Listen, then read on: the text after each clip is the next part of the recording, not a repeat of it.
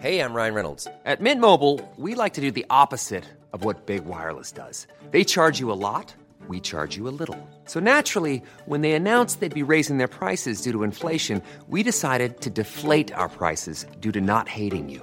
That's right. We're cutting the price of Mint Unlimited from $30 a month to just $15 a month. Give it a try at mintmobile.com slash switch. $45 upfront for three months plus taxes and fees. Promo rate for new customers for limited time. Unlimited more than 40 gigabytes per month. Slows. Full terms at mintmobile.com.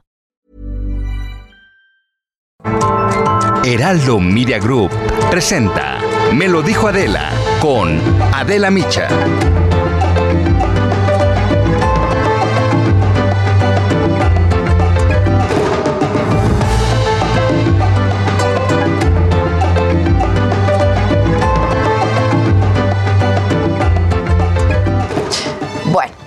Vamos a hablar de esta historia. Samuel García llega al poder y llega de la mano de su esposa, la influencer Mariana Rodríguez. En la campaña para el gobierno de Nuevo León, de hecho, la pareja pues se hizo muy famosa usando indiscriminadamente sus redes sociales para exhibir cada minuto de su vida, de sus gustos y hasta de supuestos desacuerdos entre ellos. A Mariana se le atribuyó en su momento buena parte del triunfo de su esposo. La pareja llegó al poder y digo que ambos, porque Mariana tiene una oficina especial llamada Amara Nuevo León, que se encarga, según su página de internet, de coordinar, planear, administrar, ejecutar programas especiales o prioritarios a cargo de la administración pública. El caso es que desde que asumieron ambos sus respectivos cargos en el gobierno de Nuevo León, Samuel García y Mariana Rodríguez continuaron usando sus redes sociales, tanto para su vida pública como personal, hasta que llegó este fin de semana, en el que Mariana decidió adoptar por, do- por dos días a un bebé de cinco meses con discapacidad que permanece bajo resguardo del DIF estatal. Dijo Mariana que se había llevado al bebé a su casa bajo la figura de permiso de convivencia familiar que existe y así lo dijo. ¿cómo están? Ya estoy a punto de terminar aquí el día en Capullos. Este, y pues muy emocionada porque Emilio se va a venir a mi casa este fin de semana. Pedí un permiso de convivencia familiar, que ese se da cuando ya hay un vínculo entre el niño y la familia. Este, por ejemplo, muchos de los niños que se fueron ahorita en vacaciones a convivencias familiares con personas que tenían un vínculo sentimental. Entonces se viene el fin de semana conmigo. Todavía no puede ser acogimiento porque no estoy certificada para el acogimiento, pero pues por lo pronto un fin de semana. Así que Samuel, allá vamos. Eso lo explicó muy bien. Lo que no explicó es cómo obtuvo este permiso, porque el coordinador de la organización Tejiendo Redes Infancia en América Latina y el Caribe, Juan Martín Pérez, aseguró que ese recurso es exclusivamente para familiares hasta un cuarto grado de consanguinidad. Para lo que sí usó Mariana, su cuenta de Instagram con 2.2 millones de seguidores y pues que para ella representa un negocio porque su contenido está monetizado. Fue para ponerle al bebé un uniforme de los Tigres, el equipo de fútbol al que le va el gobernador, vestirlo de naranja, el mismo color del partido en el que su esposo milita, y retratar cada instante de esta breve experiencia de maternidad. Esto es parte de lo que Mariana subió a su cuenta de Instagram. ¿Estás emocionado, papi? Chi, chi, emocionado? ¡Sí!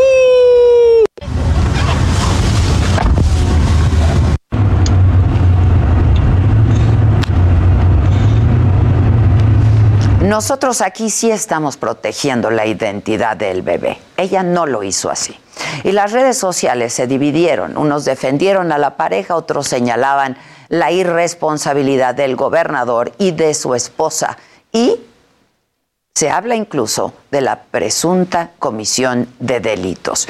Porque el caso de este bebé constituye, dicen, una revictimización por la violación a su intimidad y sus datos personales, que están protegidos por la Ley General de los Derechos de Niñas, Niños y Adolescentes.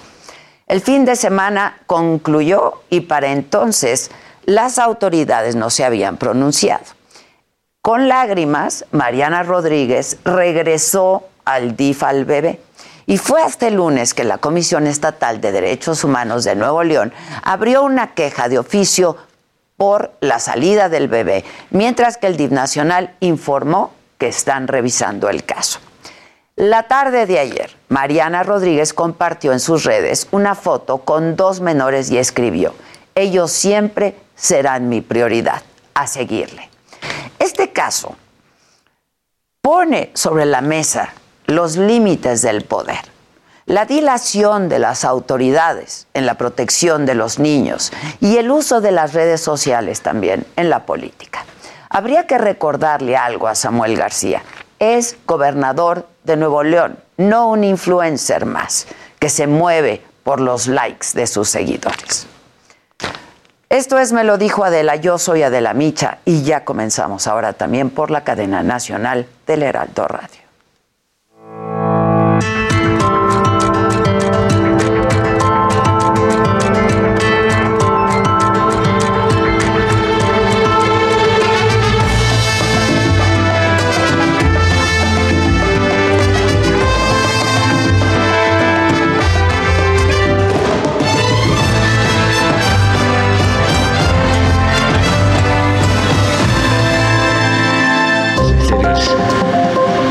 Presidente vuelve a defender la designación de Pedro Salmerón como embajador en Panamá. Dice que la decisión está tomada y que el Senado será quien avale o niegue su propuesta. Son nuestras propuestas. El Senado va a decidir. Se rompió nuevamente el récord de contagios de COVID-19 en México. Ayer reportaron 49.343 nuevos casos, que es la cifra más alta desde el inicio de la pandemia.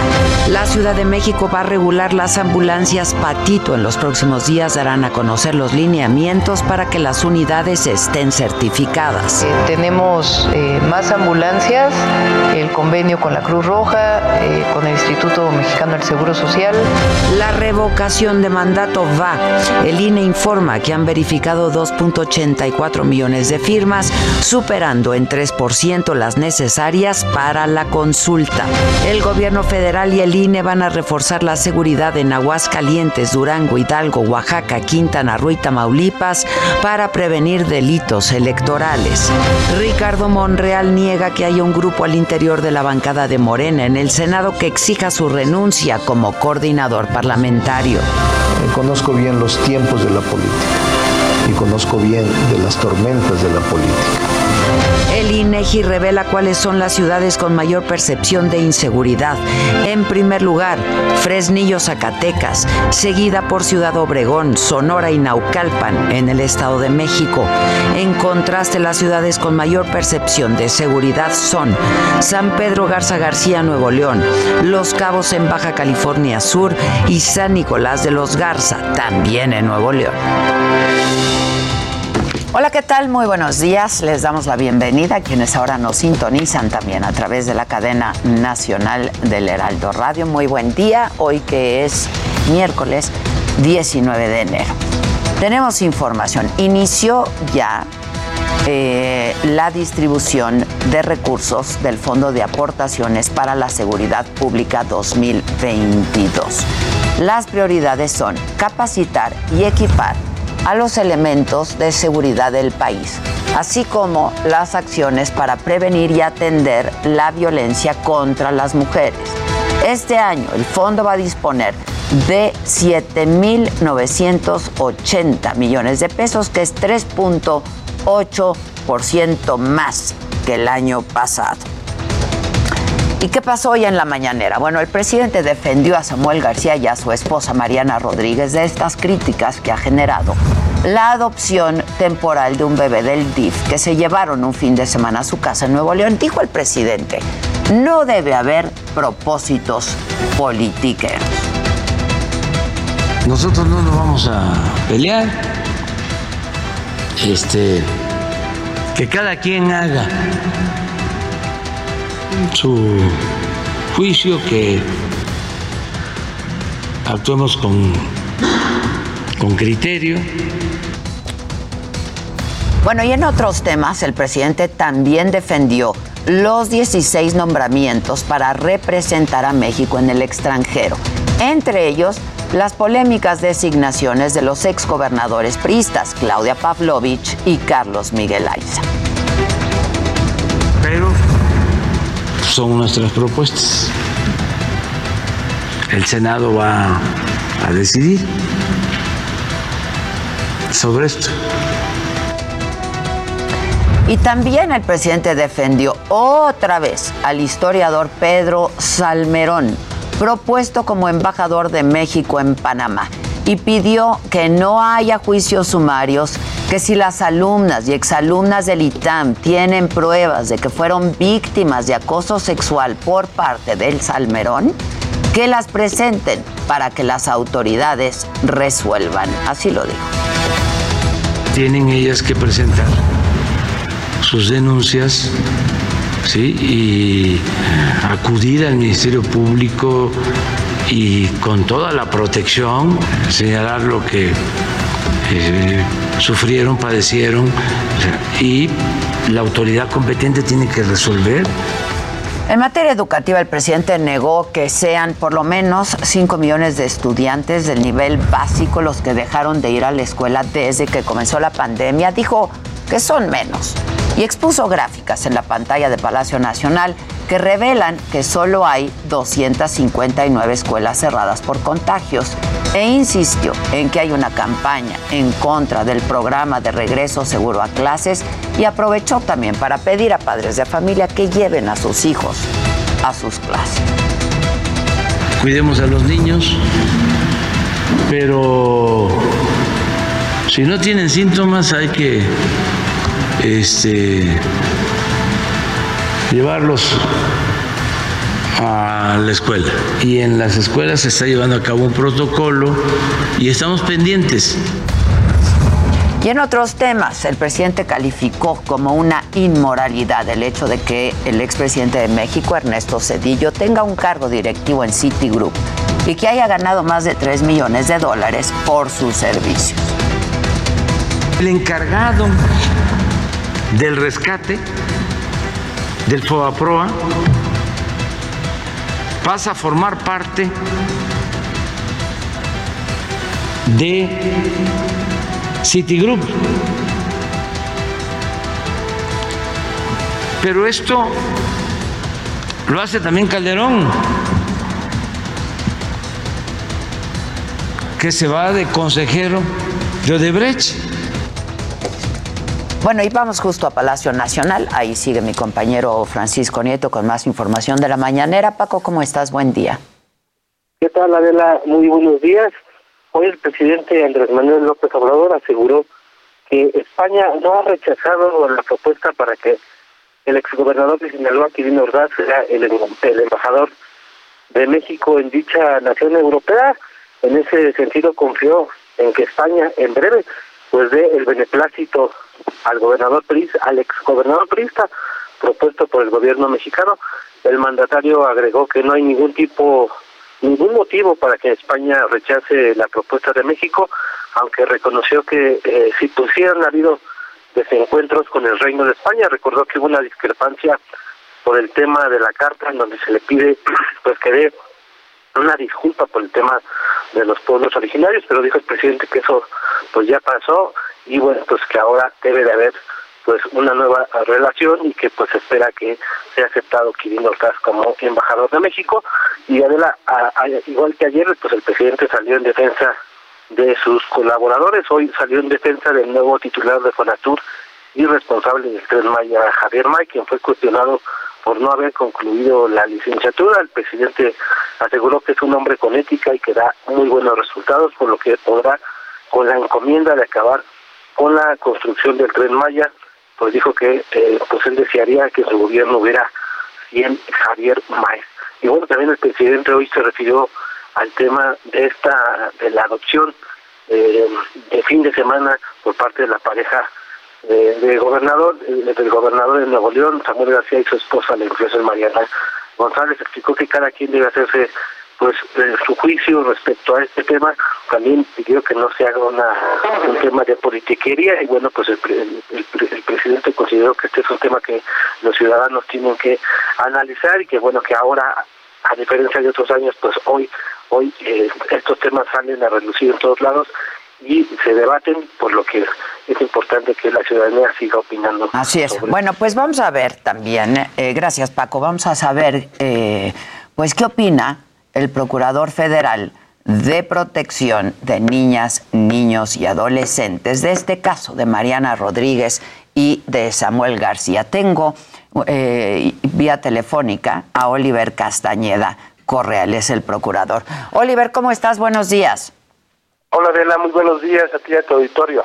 Este, pues a ver, tu opinión al respecto, ¿no? Y cómo se enteran ustedes de esta adopción de fin de semana por parte de Mariana Rodríguez? Pues, nos enteramos por los medios de comunicación y por las redes sociales desde el día sábado, 15 de enero, eh, fecha en la cual nosotros de manera automática, cuando hacemos este monitoreo de medios y este tipo de, imágenes, en automático preguntamos. Y lo que hicimos fue preguntarle a la Procuraduría de Protección del Estado eh, de Nuevo León, hacerle un requerimiento de información. En principio, para que se aseguren de proteger eh, tanto la imagen, la intimidad y los datos personales del niño, y la otra también para eh, que nos informen acerca del procedimiento. ¿Se fue? ¿Se cortó? Bueno, bueno. Ahí estás, ahí estás. Es que no, no escuchamos lo, lo último, Oliver. Eh, y decía yo que hicimos un requerimiento a la Procuraduría de Protección del Estado de Nuevo, León, en principio para que se aseguraran de la protección de los de la imagen de los datos personales de, del niño, para que nos eh, cuál era la situación jurídica del niño, cuáles cuáles son los mecanismos de egreso que utilizaron en este caso para este digamos permiso o, adopción eh, temporal como lo manejaron algunos medios de fin de semana eh, y de manera justificada legalmente se nos eh, informe en, las, en, el transcurso de las 72 horas que se cumplirían a más tardar el día de hoy eh, sobre sobre este caso, ¿no? Tener mucho mayor información para que nosotros podamos valorar si hay algún derecho vulnerado o incluso alguna otro tipo de irregularidad que debiéramos nosotros considerar y actuar al respecto. Ya, a ver, existe la figura, ¿no? de, de, esta adopción temporal, ¿o no? No, la figura de, adopción temporal no existe. Las adopciones son definitivas. Digamos que eh, cuando una niña, niño o adolescente se queda sin cuidados eh, parentales, sin, sin, que haya padres o familiares que los puedan eh, cuidar o acoger en su momento tener la patria potestad, hay, entran otras figuras que son cuidados alternativos. Una de ellas es la adopción. La adopción es, es una medida definitiva para restituirle su derecho a vivir en familia a una niña niño adolescente. Y ahí, como sabemos, pues eh, pierden eh, la relación eh, parental previa y la filiación y los lazos de consanguinidad. Hay otros mecanismos alternativos como el acogimiento familiar o la reunificación familiar que no necesariamente implican esta pérdida y que, que sí son temporales. Pero esa temporalidad pues funciona la necesidad. Entonces sí existen estos mecanismos que no son este, temporales, son bueno, a, a, ver, este, yo creo que además, a ver, la opinión pública, yo decía hace unos minutos, está muy dividida, ¿no? Mariana tiene más de dos millones de seguidores. Eh, de, de, esto que ocurrió el fin de semana. Y me, me parece que lo que desata eh, pues todo esto es el hecho de que no se hubiera protegido la identidad del bebé, porque lo cierto es que Mariana pues tiene meses yendo a, este lugar, a Capullo, y pues haciendo, ¿no? Este, subiendo contenido de eh, pues la convivencia de Mariana con los niños ahí en Capullo. Sí, eh, sí es importante eh, saberlo. Digo, hay, en la Ley General de Niños y Adolescentes eh, se habla del derecho a la intimidad. Y este derecho a la intimidad eh, nos habla justamente de la protección de eh, su ámbito, su entorno personal y familiar y de la protección de sus datos personales. ¿Esto qué implica? Implica no necesariamente que una persona haga uso de, ellos para eh, atentar contra la honra o la imagen o la reputación de un niño, más estamos hablando, por ejemplo, en este caso de un niño de cinco meses. Pero por lo general, también si se hace uso con carácter informativo hacia la opinión pública, se puede dar una injerencia arbitraria o ilegal a esta intimidad de estos datos personales. ¿Qué se requiere para eso? La autorización de alguien.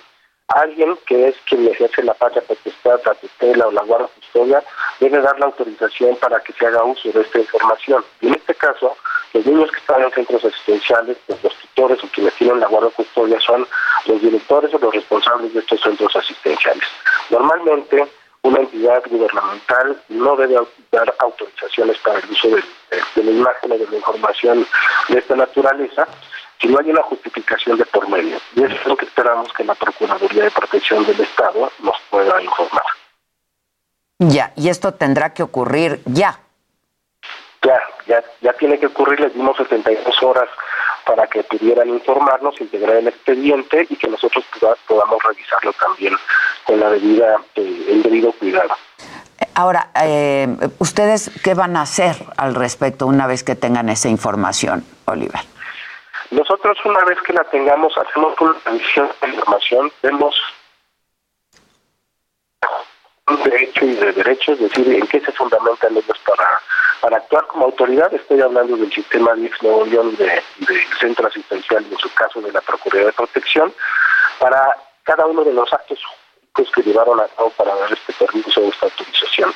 Si estas autorizaciones son eh, cuentan con una base legal sólida, pues entonces nosotros la revisaremos y en su caso este, podríamos emitir algunas recomendaciones eh, en ese sentido. De lo contrario, si, detectáramos nosotros que hubiera alguna, en el caso extremo, alguna irregularidad, pues entonces tendríamos que presentar alguna eh, queja o alguna denuncia ante las autoridades competentes, dependiendo de qué tipo de, eh, irregularidad se haya presentado, pero hasta el momento no contamos con información. Ya, eh, me, están diciendo aquí que eh, la figura a la que corresponde esto que hizo Mariana y el gobernador de Nuevo León es acogimiento familiar. Y me reportan que han subido muchísimo a partir de, de esto que hizo Mariana, que insisto, es una influencer este, pues con mucho impacto en redes sociales, ha subido mucho las solicitudes de acogimiento familiar.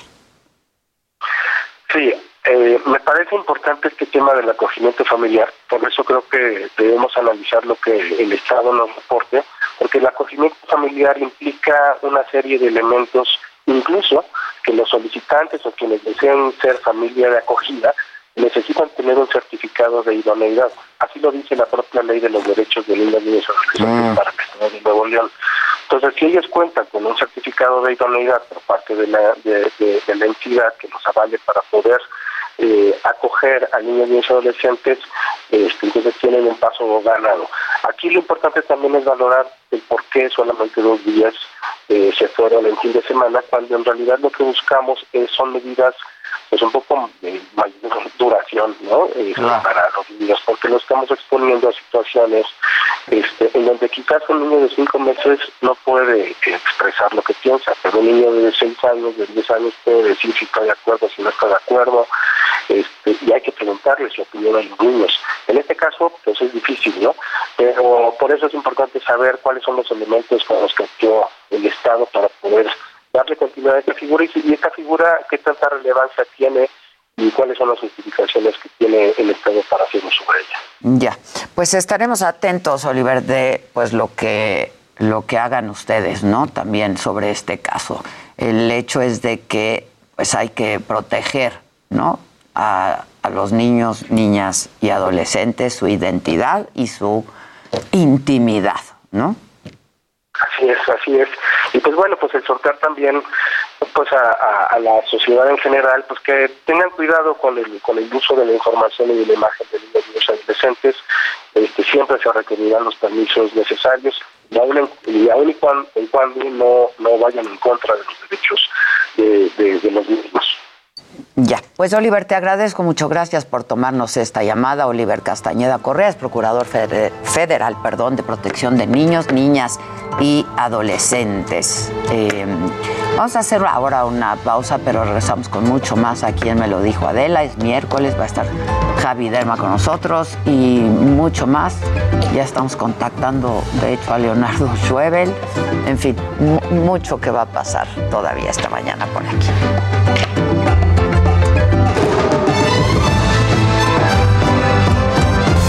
Continúa escuchando Me lo dijo Adela con Adela Micha. Regresamos después de un corte. Me lo dijo Adela.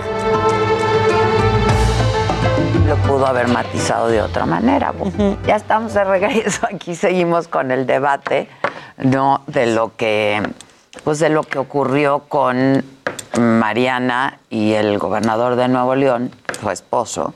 Ella es una influencer y estábamos comentando que, pues si esto inspira a que otras personas eh, soliciten ¿no? esta figura de acogida, etcétera, etcétera, que está buenísimo, la verdad, y que muchas, muchas personas, muchas celebridades lo hacen, este, pues por otras causas. Yo sigo insistiendo que habría que matizarlo y que habría que hacerlo de otra manera, ¿no? Qué bueno que inspire. Es una mujer con dos puntos cuántos millones de seguidores y sí puede inspirar y lo hace de hecho, pero yo sigo pensando que hay otra manera de hacerlo justo para que no se preste a estas interpretaciones, ¿no? En fin, y siempre protegiendo la identidad y la intimidad de los niños. Para, que, para no matar la buena intención. Claro. Y ahora, claro. ponerle una playera de tigres es que ahí ya me hizo enojar más, María. Y el color naranja de movimiento naranja. ¿Cómo va? Na, na, na, na, na, ¿Qué vamos a hacer cuando ya pierda, la, ya pierda la gracia el niño en movimiento naranja? No aguanta para el próximo sexenio. No, ya no va a aguantar. Ya está grande, ya no da siempre te tenemos a ti. Na, na, na, na, na, na. Suelten la. Echen la música de mi movimiento naranja. Me voy a postular. Al fin que aceptan al que sea. Y ustedes nomás más viendo, es que bailen. Pero es que, que se vayan todos a bailar, todos. Quedan nomás ahí en ah, Yo ya yo iba a ser segunda. El punto ciudadano. Porque se supone que nosotros vamos atrás de ti. Somos los tres y tú eres la frontman. No, bueno, si ustedes deciden ir atrás como quieran, pero bailen. Cada quien decide. abajo, donde sea. Es que tú lo haces muy lindo, el movimiento, nada. Ah, sí, más movilidad, más dinamismo. Aparte ya dijo Dante que lo harían muy bien. Ah, Dante me quiere de legislador, es cierto. Ya. En una de esas. ¿eh? Oigan, tenemos a Javi Derma. ¿Cómo estás, mi querido Javi? Muy feliz de escucharlos y muy contento que a pesar del COVID podamos estar aquí conectados. Y el día de hoy Javier Derma reportando desde mi clínica, en donde les tengo un super programa el día de hoy. Por primera vez en vivo vamos a ver un injerto de cabello para que vean cómo los pacientes, tanto hombres como mujeres, que tienen alopecia androgenética y que independientemente de los tratamientos con pastillas, inyecciones, hay veces que si ya no hay folículos en un área determinada de la cabeza, la es cirugía capilar. Y para eso invité a uno de los expertos en el país, que se llama el doctor Alejandro González, que es especialista en injerto capilar, para que el día de hoy a una de nuestras pacientes pudiera hacer un injerto. Lo primero es escoger en qué área vamos a ir sacando los folículos, que es un área, se le llama donadora, porque son folículos completamente sanos, y vamos a pasar al área en donde están haciendo la cirugía para que puedan estar observando. Este momento se está realizando la extracción de los folículos, que ya para poder hacer una extracción completamente limpia, se le fue rasurada a la paciente el área de donde se están extrayendo los folículos. Lo nuevo en la tecnología capilar, cada día sigue avanzando la ciencia, es que ya se encuentra con una máquina que es un brazo de un robot que en este momento está utilizando el doctor y que este robot identifica ya la vida del folículo y de qué manera está dirigido. Entonces evitan muchos errores en los que se puede trozar el folículo, se puede cortar el bulbo capilar, que se puede traccionar y que ya no tenga el crecimiento que debería de tener. Por eso muchas veces hay personas que dicen, ay, me injertaron 100 mil cabellos y me crecieron 5. Entonces hay que tomar en cuenta también, dependiendo de cada paciente, cuántas eh, folículos se pueden extraer. Se les llaman unidades foliculares porque muchas veces estas unidades traen de 1 a 3 folículos y pues pueden ser cirugías chiquitas como una ceja, una zona, una entrada en el caso de algún chico. O en el caso ahorita de nuestra paciente es una paciente femenina, la cual tiene una alopecia androgenética frontal y tiene una pérdida de cabello en toda su parte de la frente, de la, de la, parte frontal de la cabeza. Entonces, ya que hagamos la extracción del pelo, vamos a poder tener la aplicación de estos folículos en la zona receptora. Entonces, a la zona en donde estamos sacando los folículos le llamamos zona donadora y ya cuando hagamos la, el injerto de cabello será en la parte receptora. Esta máquina tiene muchas ventajas sobre hacerlo únicamente manualmente. Doctor Alejandro, ¿nos podrías mencionar algunas de las ventajas de este tipo de, robot? Claro que sí, Javier. Este dispositivo se llama UGraft. Zeus es el dispositivo de extracción folicular más avanzado en su tipo eh, en este momento en el mundo.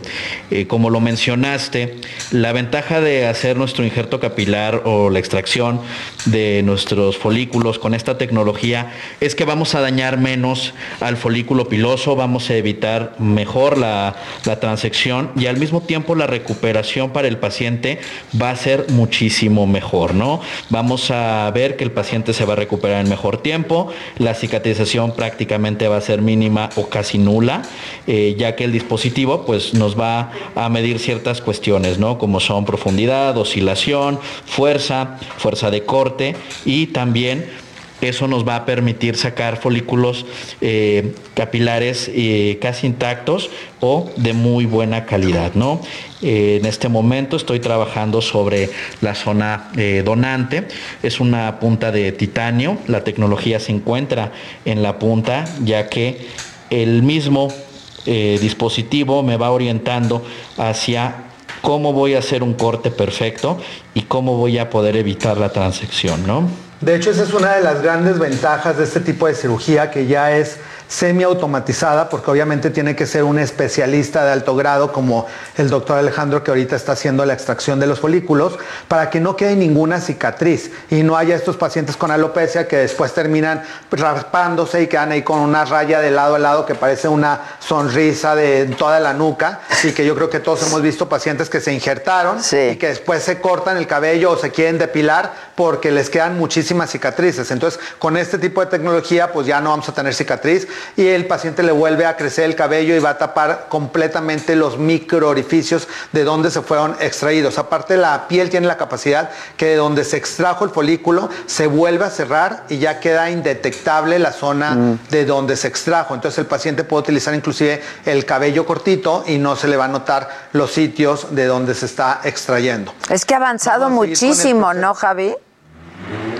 Ha avanzado muchísimo. De hecho, la gente le tenía miedo a este tipo de procedimientos porque quedaban como con pelo de muñeca, porque cuando empezó este tipo de horrible. se hacían una cosa que se llama horrible, se veían sacabocados y se había círculos en toda la parte frontal de la cabeza y estos círculos daban un aspecto completamente antiestético y se veía el paciente como pelo de muñeca y aparte también muchas veces sacaban tiras que parecía que bueno, que los habían aventado a un acantilado y tenían una raya de tigre o hasta varias rayas detrás de la cabeza y el paciente termina tatuándose o haciendo diferentes eh, maneras de poder ir cubriendo todos estos espacios. Después de que se extraen los folículos, se van a pasar a una caja Petri, que es una caja que tiene una, un líquido especial para ir nutriendo estos folículos. Y si ahorita nos enseña el doctor dónde se están pasando en esta caja Petri para que vean cómo estas unidades foliculares salen casi completamente limpias. Aparte, ha avanzado tanto la tecnología que vean, aquí se están extrayendo las unidades, que si ven el paciente, el paciente está completamente despierto, no, está, no tiene ningún tipo de sedación. eh, está, le podemos preguntar al paciente si tiene molestias o algo, se puede cambiar de posición. Entonces ya es una cirugía muy cómoda. Y si ven para todos estos agujeritos, que bueno, es, eh, es muchísimo pelo el que se extrae, eh, no hay prácticamente sangrado. Entonces, también eso ha avanzado mucho porque ya existen anestésicos que hacen que el paciente sangre lo menos posible para la cantidad de orificios que se hacen.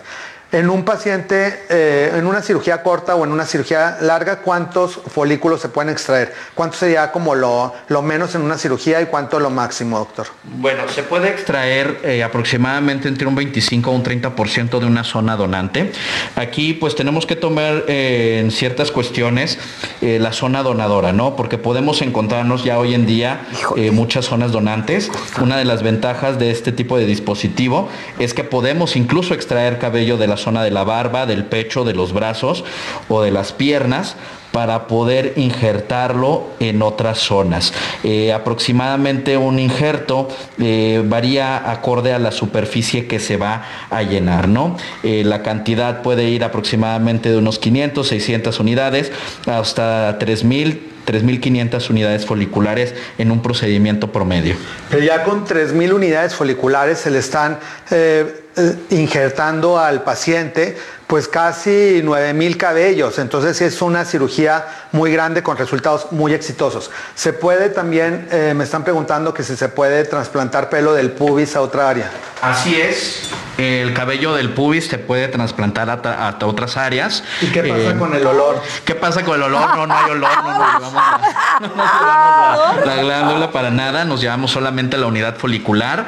Eh, el cabello de la zona púbica se utiliza mucho para restaurar áreas como barba o incluso pestañas. Entonces ya ven, se puede pasar el pelo del pubis a la pestaña y no les va a oler a nada raro. El paciente, la pareja los puede besar tranquilamente. No hay rascahuele, al contrario, aquí sale un pelo firme para que lo puedan tener siempre Nomás van a estar su más chinitos, cabeza ¿o qué? Exacto, es otro tipo de, Exacto. es otro tipo de pelo, ¿no? Ya las unidades foliculares. Sí, que para hacer otro tipo de pelo, ¿qué pasa con O el sea, es otro crecimiento? tipo. ¿Se adapta al crecimiento de Exacto. donde se, se injerta? Eh, por ejemplo, eso me lo preguntan mucho en los injertos de cejas.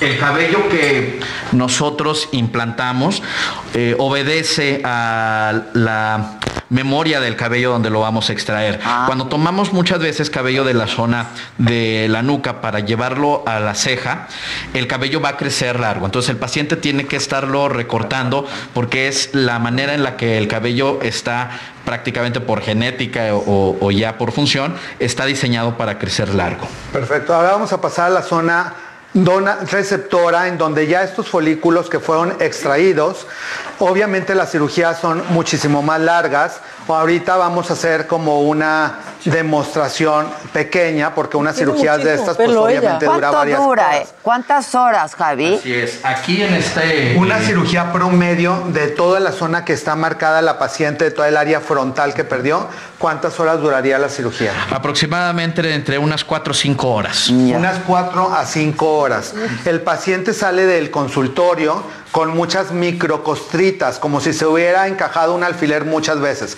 Esas costritas se las va a cuidar el paciente durante una semana, porque literal es como si estuviera plantando una plantita en un terreno fértil. Entonces los folículos que ya vieron que salen completamente limpios, que no tienen imperfecciones, que están listos para ser implantados en la zona receptora, ya los vamos a ir trasplantando en toda esta área donde hace falta. Ahorita únicamente vamos a hacer unas cuantas incisiones para que vean cómo es un instrumental quirúrgico muy específico. Es una máquina que tiene una, un- una punta que no lastima la piel, que abre únicamente el poro por donde se va a ir introduciendo en una dirección específica el pelo.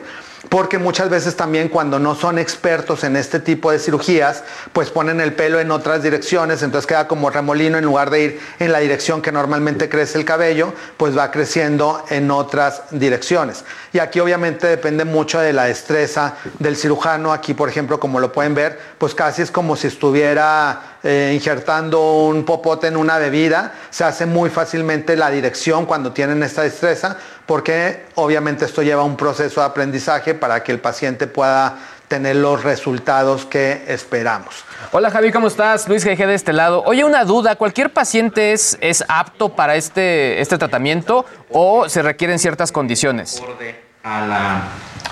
Si cualquier paciente es apto para recibir este tipo de cirugía, o cuáles son las condiciones que en hacer la historia clínica tendrían que ver quién sí y quién no. Aparte, nos está preguntando este, Luis, que es un experto en tecnología. Después te vamos a platicar un poquito de estas máquinas que ya están robotizadas. Realmente son como aplicaciones que son inteligentes y que todo lo que vieron que se extrajo del cabello es por medio de una máquina que tiene mucha tecnología que después te vamos a invitar Luis para que veas este Yo tipo de tecnología cómo funciona. Oye, ¿qué dice la doctor, ¿quién paciente? es candidato y quién no? Tienes candidato pacientes, como lo mencionaste, con alopecia androgénica y pacientes también con alopecia cicatrizal son candidatos para este tipo de procedimientos.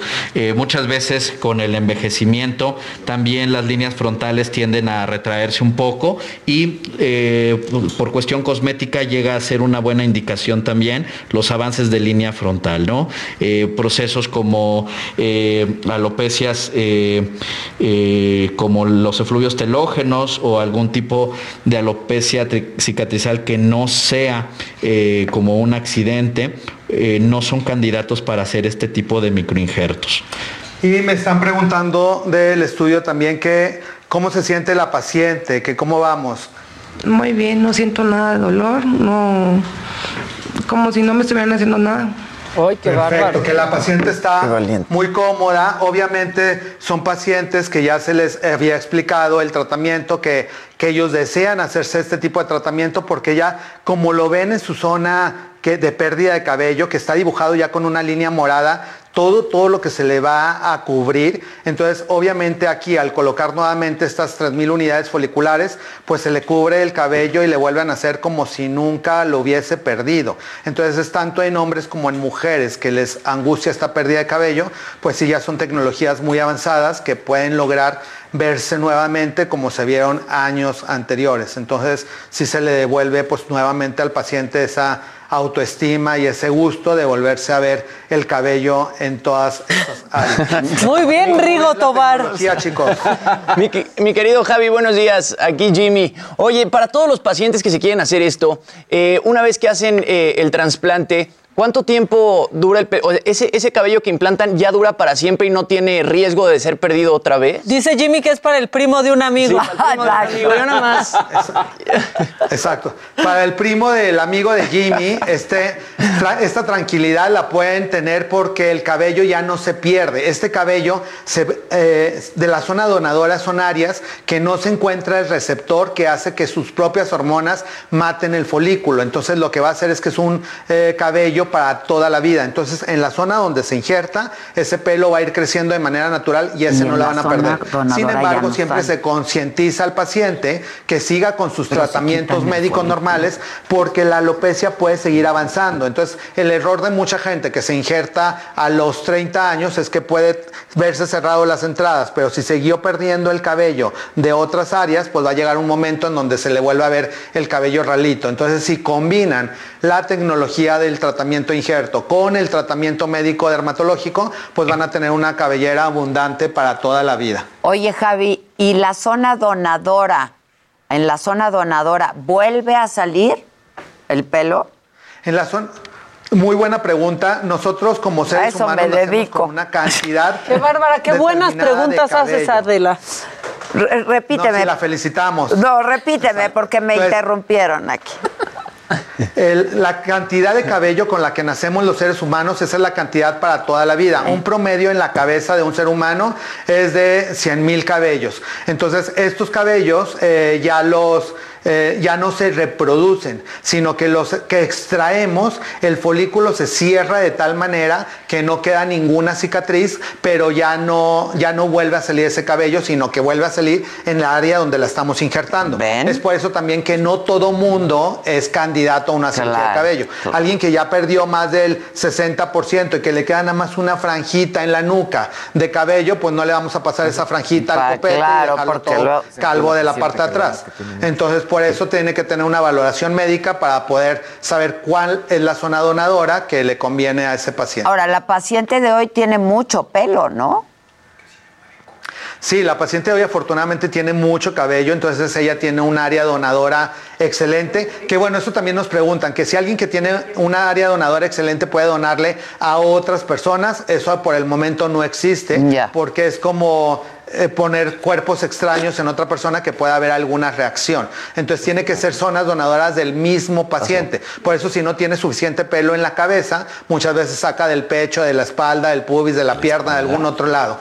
Y el chiste es de que sea el propio paciente. En el caso de ella, el objetivo de volver a cerrar la línea frontal es que pues ya no se podía hacer peinados hacia atrás, no se podía hacer coleta de caballo, porque lo, como lo están viendo ahorita en las imágenes, pues sí ya la zona frontal está muy ralita. Entonces hay algunos eh, cabellos sanos, pero ya hay muchos espacios. Entonces a pesar de que toda de la parte media de la cabeza hacia atrás está el cabello muy sano, toda la parte frontal pues ya tenía aproximadamente de 3 centímetros y medio a 4 centímetros de pérdida, que en una mujer pues sí es una frente demasiado amplia, que a muchas personas y sobre todo nuestra paciente que está muy joven, pues le, crea más confianza volver a cerrar esa pérdida de cabello que por condiciones genéticas tenía predeterminada que se fuera perdiendo. Que eso es algo muy interesante también, que no necesariamente son pacientes que tengan algún padecimiento, son personas sanas, tanto hombres como mujeres, que heredaron una condición de alopecia androgenética en el que ya tenían predeterminado que ciertos folículos a determinada edad se fueran muriendo y la ventaja es que ahora cuando se identifica a estos pacientes, si empezamos tratamiento médico a edad temprana, como el primo de Jimmy, ya no va a perder el cabello. Entonces empezamos con tratamiento y su cabello permanece y le vuelve a salir ese vellito hasta en otras áreas donde no tenía cabello Jimmy, ya le está saliendo, ya está quedando como cito. Pero para la manos. gente que empieza más tarde y que sí pierde cabello, pues entonces ya la cirugía capilar, como en este caso lo que estamos observando, pues es una excelente alternativa. Oye, pero hasta Y se algún, matan dos eh, pájaros de un tiro, ¿no, Javi? Porque, o sea, si usas vello público, ya, ya estás para depilado. siempre, este, pues así, al tiro. Ah. o sea, ya no te vuelve a salir nada, la línea del bikini limpia para siempre. Exacto, señor, señora bonita, se quita el vello del área que no le gusta, se ahorra la depilación definitiva y se lo pasa donde le puedan hacer piojito. Es muy agradable, entonces, hasta la pareja sale ganando, tiene más pelito para estirarle. ¿Y alguna, algún mensaje con el que te gustaría terminar de los avances que hay de tecnología capilar, doctor Alejandro? Bueno, pues eh, como ya lo mencionaste, importante acudir siempre a una cita de valoración, importante tener tratamiento previo al injerto y también posterior, porque muchas veces encontramos desafortunadamente algunas clínicas que dicen eh, de una vez te implanto, no hacen tratamientos, no protegen el resto del cabello y pueden ocasionarle problemas al paciente, no zonas donde se puede llegar a perder el cabello que anteriormente pudiese haber y pues bueno, eh, el seguimiento después eh, en la cuestión de la alopecia androgénica, pues es un padecimiento que es totalmente eh, evolutivo, es genético, entonces tenemos que cuidarlo toda la vida y necesitamos estar con tratamiento, ¿no? Eh, aquí pues bueno, eh, ya hice unas cuantas de las incisiones, eh, ya sembramos unos cuantos de los cabellos y pues bueno, los Podemos ver, a ver si la cámara... también a nosotros.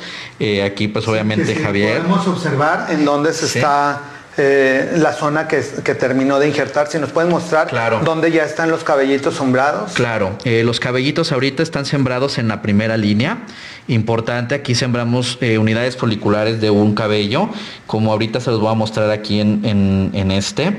Eh, hay unidades, hay unidades. Es un folículo completamente limpio. Entonces, Así es. Aquí van a agarrar el folículo y lo van a introducir en una incisión Así de la es. piel cabelluda. Esta es una unidad folicular, por ejemplo, de dos cabellos. La voy a llevar un poco atrás porque va a dar un poquito de densidad y le va a dar al mismo tiempo una forma a nuestra línea frontal, ¿no?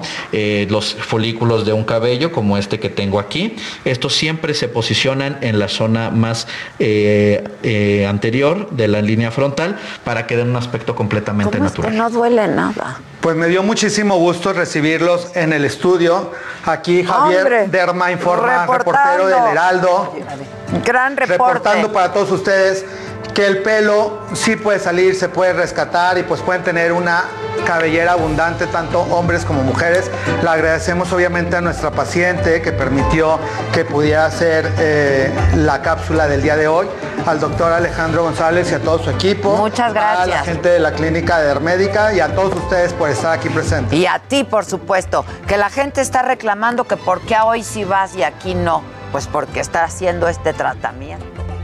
Continúa escuchando Me lo dijo Adela con Adela Micha. Regresamos después de un corte.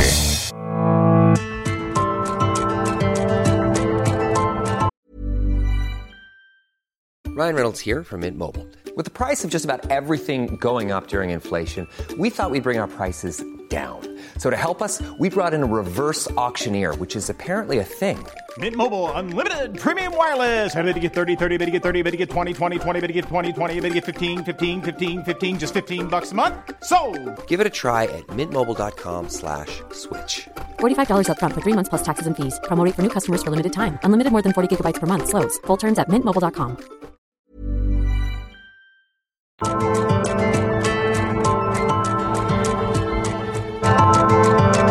Continuamos en Me lo dijo Adela.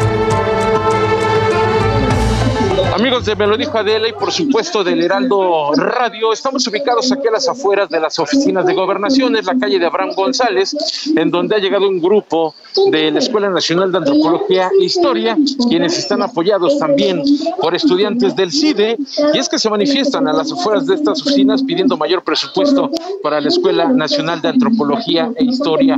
En estos momentos se está llevando a cabo un meeting, tienen algunas pancartas, han colocado lonas en la entrada de la Secretaría de Gobernación y bueno, pues hasta este momento se desarrolla en total calma este meeting aquí a las afueras de la Secretaría de Gobernación. Han colocado un féretro y bueno, pues esto por supuesto en protesta de la falta de presupuesto tanto para el CIDE como para la Escuela Nacional de Antropología e Historia. La circulación está cerrada en este punto, aunque es circulación local, aún así hay que utilizar en estos momentos como alternativa la avenida Bucareli. Es la información que yo les tengo, por supuesto, regreso los micrófonos al estudio. Muy buenos días para todos. Muchas gracias, Israel. Bueno, este tema del nombramiento de Pedro Salmerón como embajador de México en Panamá ha suscitado muchas reacciones, sobre todo con colectivos feministas eh, y, bueno, pues eh, mujeres que se oponen a este nombramiento. Y una de ellas es Adriana Pineda. Ella es eh, socióloga y ha denunciado acoso en redes sociales por parte de Pedro Salmerón. Ella se pronuncia en contra del cargo de Salmerón como embajador en Panamá. El presidente esta mañana dijo que sigue firme, tiene que pasar al Senado, el Senado tiene que eh, decidir y en caso de que decidan de manera positiva, pues habrá que ver si en Panamá le dan el beneplácito. Y tengo en la línea a Adriana Pineda. Adriana, ¿cómo estás? Buenos días. Hola Adela, buenos días. Te agradezco mucho que aceptes tomar esta llamada, eh, porque, a, a, ver, ahora lo que mucho se ha dicho es que no hay una sola denuncia judicial contra Salmerón. Tú lo denunciaste y vimos, eh, pues seguimos todo el hilo de tu denuncia y de la respuesta de Salmerón a ello y luego tu respuesta otra vez en redes sociales. A mí me gustaría eh, que me contaras un poco y hasta donde te sientas cómoda de cómo fue este acercamiento con Salmerón. Mira, Adela, antes que nada yo quiero recalcar el tema de las denuncias porque mucho se habla de ello y se utiliza como una herramienta para demeritar los casos. Y el hecho de que existen muchas víctimas de ese señor que sistemáticamente ha acosado a gente tanto del ICAM, donde fue profesor, gente externa, como es mi caso, y gente dentro de Morena porque Estefanía Veloz, que es militante de Morena, ha denunciado que no solamente este Pedro ha sido un acosador dentro de las este, universidades, sino también dentro del partido en donde él milita y ha tenido puestos de poder. Y sobre esto también quiero decir que una denuncia no necesariamente para ser válida tiene que ser dentro de las instancias legales de procuración de la justicia en México, sino que también existen muchas denuncias que se dieron en su momento dentro del ITAM y que llevaron a un proceso en el que no se terminó de, de, investigar, pero sí dio con la salida de Pedro Salmerón. ¿no? En mi caso, yo él, no él renuncia. Él renuncia. Dentro, cuando le empiezan a investigar este tema, ¿no? Del se va. Ajá, y da la entrada también al gobierno federal, ¿no? En mi caso, yo no denuncié, este, les platicaba antes en diversos lugares que lo mío fue hace 6, 7 años, yo en primer semestre, este, fue un contacto por redes sociales, yo no tuve, este, yo no tuve clases con él, Ajá. pero, este, yo, yo iba en primer semestre, ¿no? A la par, este, en un contexto que hay que decir que ahora hay mucho movimiento feminista, ahora ya hay más redes de apoyo de las que había en ese momento y repito, este, como lo he mencionado en varios en varias ocasiones, es que Pedro Salmerón era una figura de autoridad. No, no nada más como profesor, sino dentro de los medios, dentro de, del ámbito académico, eh, cuando él me busca, pues, me, me, comentaba que era yo una de semestre que leía lecturas que él escribió, ¿no? Y yo me emocioné con la inocencia de que vas en primer semestre y dices, este señor que estoy leyendo me, está buscando, ¿no? O sea, wow, no, o sea, no en un ámbito este de, amoroso, sexual, nada, sino de que me está hablando y me está ofreciendo que su libro, la gana, y en mi caso fue primero por redes sociales, por, por Twitter, que son muchos casos de las morras, este, que es una de las constantes dentro de su mecanismo de, de buscar gente, y fue por Twitter. Posteriormente, pues yo me llamo La Mala en Twitter y no tenía mis nombres en ese momento, ¿no? Y yo no sé cómo dio a buscar mi Facebook, lo encontró yo dije, pues bueno, ¿no? O sea, me sentí rara, yo me acuerdo que cuando lo comenté con mis amigos y dije, oigan, este señor ya me encontró acá y fue como de, ok, este, y de ahí empezó a mandarme mensajes cada vez más, todo el tiempo, eh, sus videos de me empezaron con canciones, declaraciones de amor, o sea, cosas así, y hasta que yo me empecé a sentir muy incómoda, porque repito, era una figura de autoridad en el sentido de que yo pues, no sabía que podía podía poner un límite porque pues yo era un estudiante de primer semestre con nada, ¿no? Ajá, A la par, este, que sí también quiero hacer énfasis, este, el, el tema del acoso en las universidades es un tema generalizado. Hoy estamos hablando de Pedro Salmerón, pero son muchos. Sí, lo hemos hablado aquí también. Sí, sí, sí. A la par, a mí me acosó este Alejandro Villagómez del CIDE, que también tiene múltiples denuncias y él sí fue expulsado del CIDE. Entonces, me acuerdo que en ese tiempo, justo al mismo momento, me dijo Alejandro Villagómez que si yo decía algo me iba a destruir, ¿no?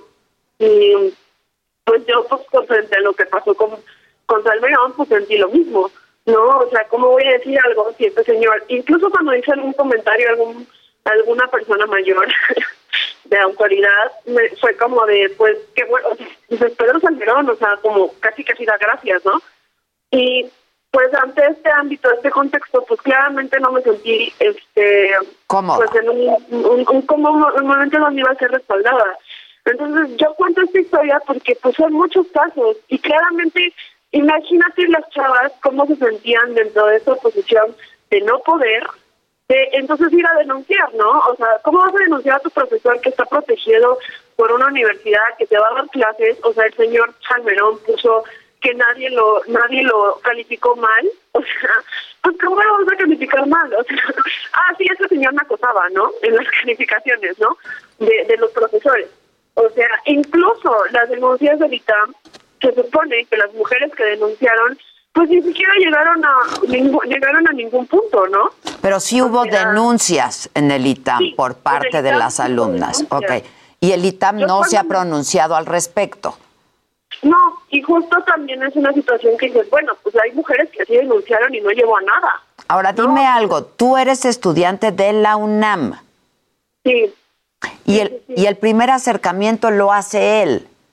Sí, sí, sí, sí, totalmente, por redes sociales. En algún momento me lo encontré en público y yo me asusté mucho después de, de todos estos mensajes. Yo no tengo ningún mensaje, repito, porque me piden pruebas más que mi testimonio, porque pues yo me sentía muy acosada y muy muy asqueada de los mensajes que recibía, entonces borraba las conversaciones como para... ¿Por qué no lo bloqueaste, Adriana? Por lo mismo que me daba miedo. O sea, me daba miedo que si yo lo bloqueara él se enojara y hubiera alguna repercusión. ¿Sabes? Hoy a mis 27 años con otras herramientas, digo, claramente lo bloqueo, ¿no? sí, no es Pero lo mismo a los... momento- Claro. no es lo mismo a los 18 años, en primer semestre, como me dio miedo, me dio miedo decir algo, me dio miedo comentarlo. Es más, cuando lo comenté en algún momento después de que tuve este, que me lo encontré en un lugar público y como que me siguió y estaba ahí intentándolo, digo, o sea, lo platiqué con solamente una amiga y esa amiga me dijo literalmente, no, no manches, ¿no? Le acaba de pasar lo mismo a una amiga con él y es de la ENA. No, yo dije, ok, o sea, no, o sea, ni siquiera estamos hablando literal, estamos hablando de otra universidad que no es la UNAM, también estamos hablando de una morra de la ENA, ¿no? Entonces, yo me di cuenta que pues ahí estaba mal, pero tampoco fue como algo que supiéramos qué hacer, ¿no? O sea, no, no había, te digo, estas herramientas, creo que también hay que hablar del contexto, porque este señor ha sido sistemáticamente durante años, o sea, no es una cosa de que como dice el presidente en sus declaraciones en la mañanera, salió hasta ahorita y que nos estamos queriendo joder porque por el nombramiento, no, o sea, las mujeres del ITAM llevan denunciándolo públicamente desde hace años. En mi caso, pues fue hace 6, 7 años. O sea, imagínate cuántas víctimas no hay en esos periodos de tiempo. Si tú buscas Pedro Salmerón acosador, no te salen tweets de ayer, de antier, te salen tweets de años, ¿sabes? Que han sido omisos todos y que no han querido rescatar el tema, pues es, es una cosa. Hoy las mujeres nos indignamos sobre todo porque decimos, o sea, ¿cómo es posible que a un acosador, alguien que ha violentado mujeres, se le premie desde el Ejecutivo y además se le mande a otro lugar con un lugar de poder mucho mayor? Tú ponte a pensar, ¿qué va a hacer Pedro Salmerón siendo embajador en Panamá? ¿Cuántas víctimas no? O sea, vamos a extenderle su, su, su territorio de víctimas, literalmente. Y y cada vez se conocen más, ¿no? Cuando tú me dices que fueron subiendo de tono eh, los, los mensajes que te enviaba, ¿tenían un claro contenido sexual, digamos, alguna propuesta? ¿Qué te hizo sentir incómoda? Sí, o sea, sí había ese tipo de tono. Y me mandaba canciones de amor y yo era así como de, ¿qué hago, no? Él, de hecho, en algún momento me dijo que me invitara a salir, que para que yo le diera su, su libro, su libro y, y este, pues yo iba a aceptar, ¿no? Pero después de eso me dio mucho miedo. O sea, sí fue como de, o sea, voy a ir con este señor y no sé qué va a pasar, ¿no? O sea, entonces yo empecé a ignorarlo como que tampoco le dejaba de contestar los mensajes, pero no digo de que le daba bueno, solo ponía ja, ok, ja, ¿no? y, Ujú, o sea, como que era una situación como incómoda y yo cuando me lo encontré en persona, que no fue por una cosa de que él me citara, yo me acuerdo de sentir miedo, incluso ahora que fui a la FIL, imagínate, 27 años ya ahora, con otras herramientas y con otros conocimientos, me lo encontré en la calle y mi cuerpo se puso tenso y me eché para atrás, ¿no? O sea, eso te habla de que no están bien las cosas y de que ciertas cosas que uno no habla por años están dentro de tu memoria, ¿no? No, claro, y, que- es muy traumático además. Claro, al final, por supuesto. Al final, creo que mucha gente, sobre todo en estos casos, como dicen, ay, pero no fue nada, porque sí, hay compañeras, lamentablemente, lamentablemente que duele, que sí las tocó, que sí las besó a la fuerza, que sí hubo, o sea, situaciones que rebasaron lo que yo sentí.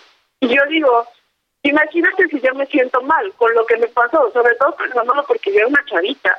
Imagínate las, las chavas que las besó a la fuerza, que las tocó a la fuerza, ver que desde el Ejecutivo Federal el presidente dice que no no les importa sus denuncias porque no hay un papel judicial y que aún así el señor es un gran historiador y, y toma más tiempo para alabarlo que para, para tomar en cuenta las denuncias de las mujeres que nos sentimos mal, ¿no? O sea, y que la cosa hay que, que destacar y voy a ocupar el espacio que me estás dando, gracias, es decir, cualquier acto que te haga sentir mal por parte de alguien más. O sea, yo me acuerdo que dejé de contestarme, o sea, yo ya no quería abrir mi Facebook porque tenía miedo de abrir y ver eso y tener miedo que enfrentar eso. Eso no está bien. Eso no está bien para ningún caso. Por y supuesto, repito, no está es, bien. es una cosa que pasa en todas las universidades. Sí, y al parecer en el caso del señor Salmerón ha sido recurrente y por supuesto que no está bien. Adriana, si me permites, vamos a enlazarnos también vía Zoom. Ella está vía Zoom. Tenemos a, eh, a Mariana, Mariana Flores. Eh, ella es feminista, es internacionalista y es exalumna del ITAM. Y hay un pronunciamiento por parte de, de, eh, pues alumnas y exalumnas del ITAM. Mariana, ¿cómo estás? Pues ya escuchaste un poco lo que nos dijo Adriana. Hola, ¿qué tal? Buenos días. Muchas gracias por este espacio. Al contrario. Pues sí, hicimos este pronunciamiento porque pues preveíamos declaraciones como las que vimos del presidente eh, ayer en la mañana, reiterándolo el día de hoy, y pues en apoyo y solidaridad a las mujeres que han denunciado en diferentes momentos y desde hace varios años eh, el abuso y el acoso de Salmerón. En este pronunciamiento, nosotras tenemos tres solicitudes puntuales eh, al presidente López Obrador, que creo que queda un poco rebasada después de sus declaraciones de ayer y hoy. Sí. En la que le pedíamos que reconsidere este nombramiento porque pues no es congruente con el combate y con su compromiso por combatir la violencia contra las mujeres. Eh, a la Secretaría de Relaciones Exteriores y de manera particular hemos hecho énfasis en que es una solicitud al canciller y a la subsecretaria Marta Delgado, quienes abanderan esta política exterior feminista y pues evidentemente no, no hay nada de feminista en un nombramiento a alguien que se ha denunciado en múltiples ocasiones como acosador y abusador y que los testimonios están ahí, están en las redes sociales, también están los testimonios de quienes denunci este, denunciaron con el protocolo de acoso en el ITAM. En el ITAM. Este, sí, porque mu- mucho de lo que se ha hablado ahora, Mariana, es de que pues no hay una sola denuncia. Él de hecho dice, no hay una sola denuncia formal en mi contra, ¿no? Este, eso por un lado. Por otro lado, hay quienes dicen, ¿por qué las víctimas no salen a hablar? Porque no han querido salir a hablar. Y por otro lado, lo que yo no entiendo es por qué el ITAM no se ha pronunciado, Mariana. Sí, claro. Las tres cosas son de extrañarse. La primera es que Pedro Salmerón sabe que existen estas denuncias por medio del protocolo en el ITAM. Y tan es así que él mismo solicitó conocer los nombres de los denunciantes, metió un recurso para conocer, conocer los nombres de las solicitantes, que evidentemente en un protocolo en el que alumnas pueden ir a decir que hay cierta situación de violencia Sí, sexual tiene con que algún ser maestro, con alguna autoridad, Bajo, a- claro, por supuesto, y no Eh, tan sabe que hay denuncias que él metió un recurso para conocer los nombres de estas mujeres. Entonces, quien miente es él. Ahora, Y lo otro, lo otro, dime, dime. Es que no quieren hablar, las víctimas no quieren salir a hablar. Sí, evidentemente están en todo su derecho de hacer las denuncias. Para mí es súper importante que esto quede claro para todo el mundo. Las víctimas hablan eh, y van y hacen su denuncia en el- ante el mecanismo que creen, que se sienten seguras, que se sienten en confianza y en el momento en el que están listas.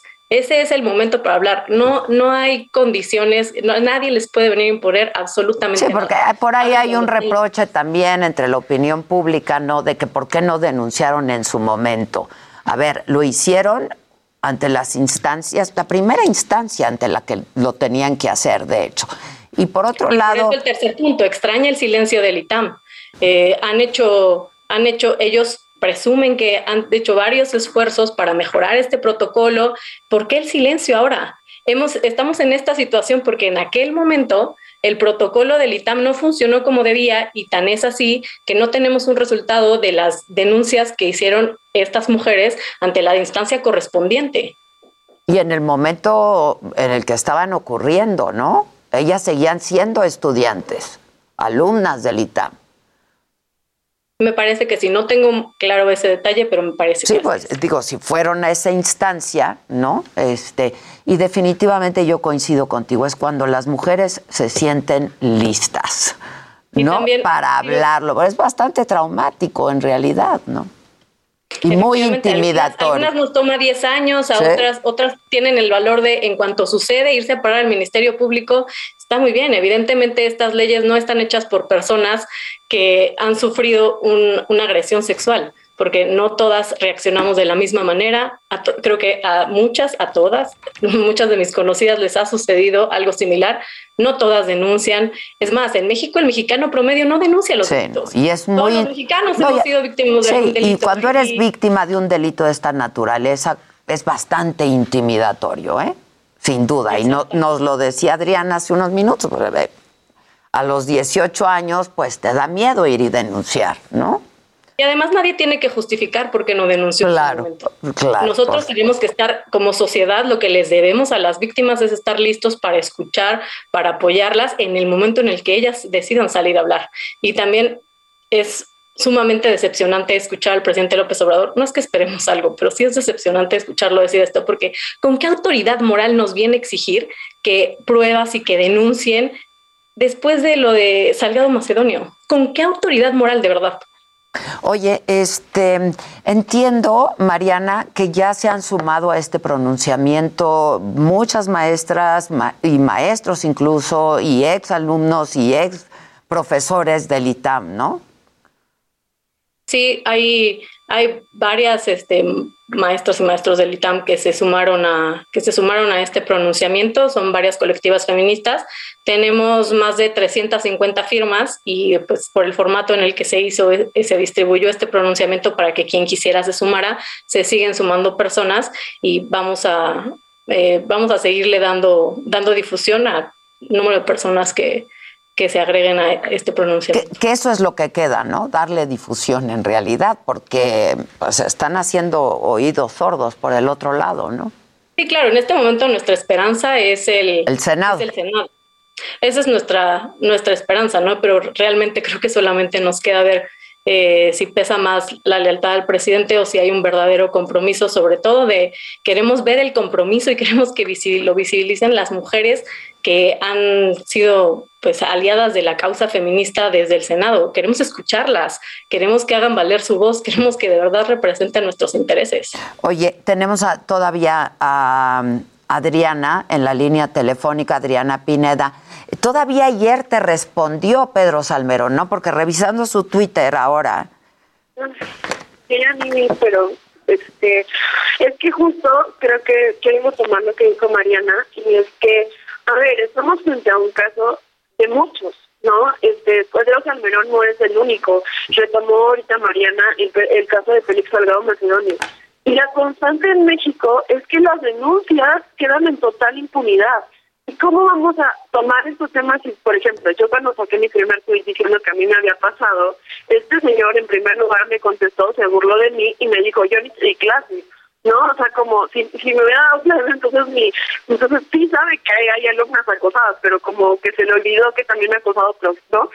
Y el tema de que desde el gobierno federal, o sea, imagínate tú cómo nos sentimos nosotras, si desde el ejecutivo, desde el presidente, o sea, el presidente de la República está respaldando a un acosador, ¿no?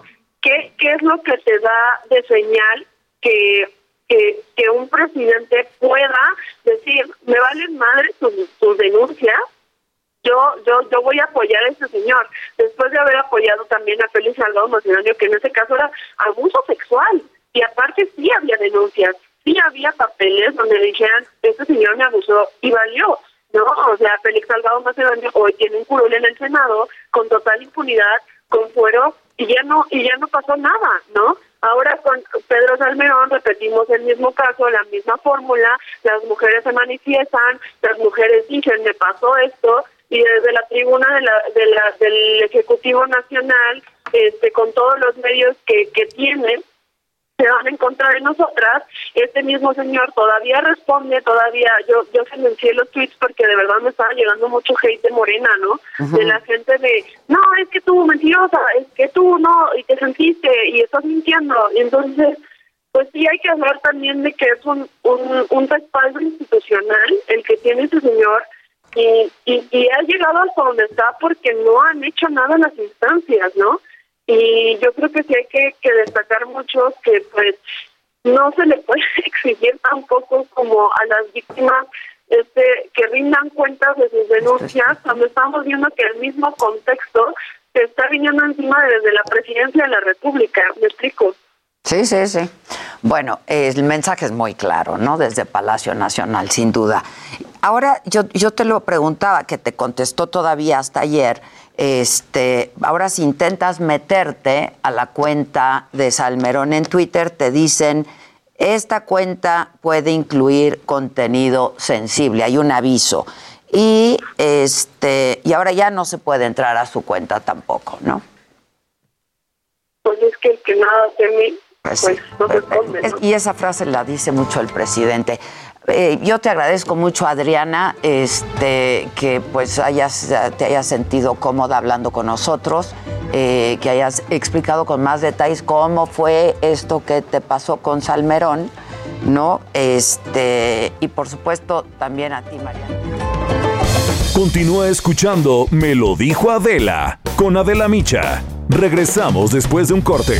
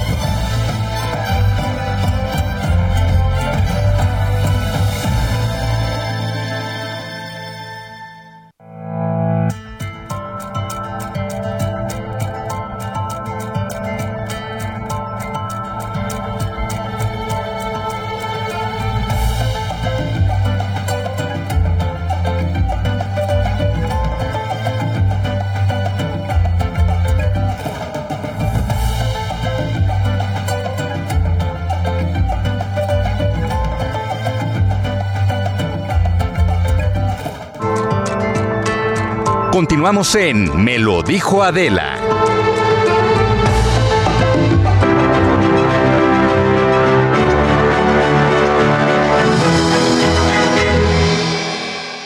Hola Adela, hola Maca, hola chicos. Yo soy Patricia Villanueva del Heraldo de México y esta semana en Mente Mujer traemos una nota que hicimos a raíz de los padres abusivos que hay en el mundo del entretenimiento y en el deportivo, como el de Luisito Rey, que es muy conocido, pero en este momento les mostramos el lado opuesto, el de, Richard Williams, que es el papá de las tenistas Venus y Serena, que a pesar de que él también fue muy duro y estricto con ellas, ellas sí lograron hacer una carrera exitosa sin estar envueltas en los escándalos ni caer eh, en excesos por problemas derivados con su infancia. Entonces, según esto, lo vemos en la película Rey Richard, eh, una familia ganadora. Por eso es que hablamos con la especialista Alejandra Ávila, certificada en disciplina positiva, y le preguntamos qué hizo el señor Richard Williams para hacer que sus hijas sí fueran exi- exitosas sin tener todos estos problemas que comúnmente vemos en los artistas. Y ella nos comentaba que es importante que, enfocar a los niños a hacer lo que a ellos les gusta, que, lo que hizo bien el Señor fue eh, inculcarles el sentido de pertenencia, hacer que a ellas les gustara el tenis, hacer que ellas lo vieran como, como que algo que ellos habían elegido porque sí les gustaba.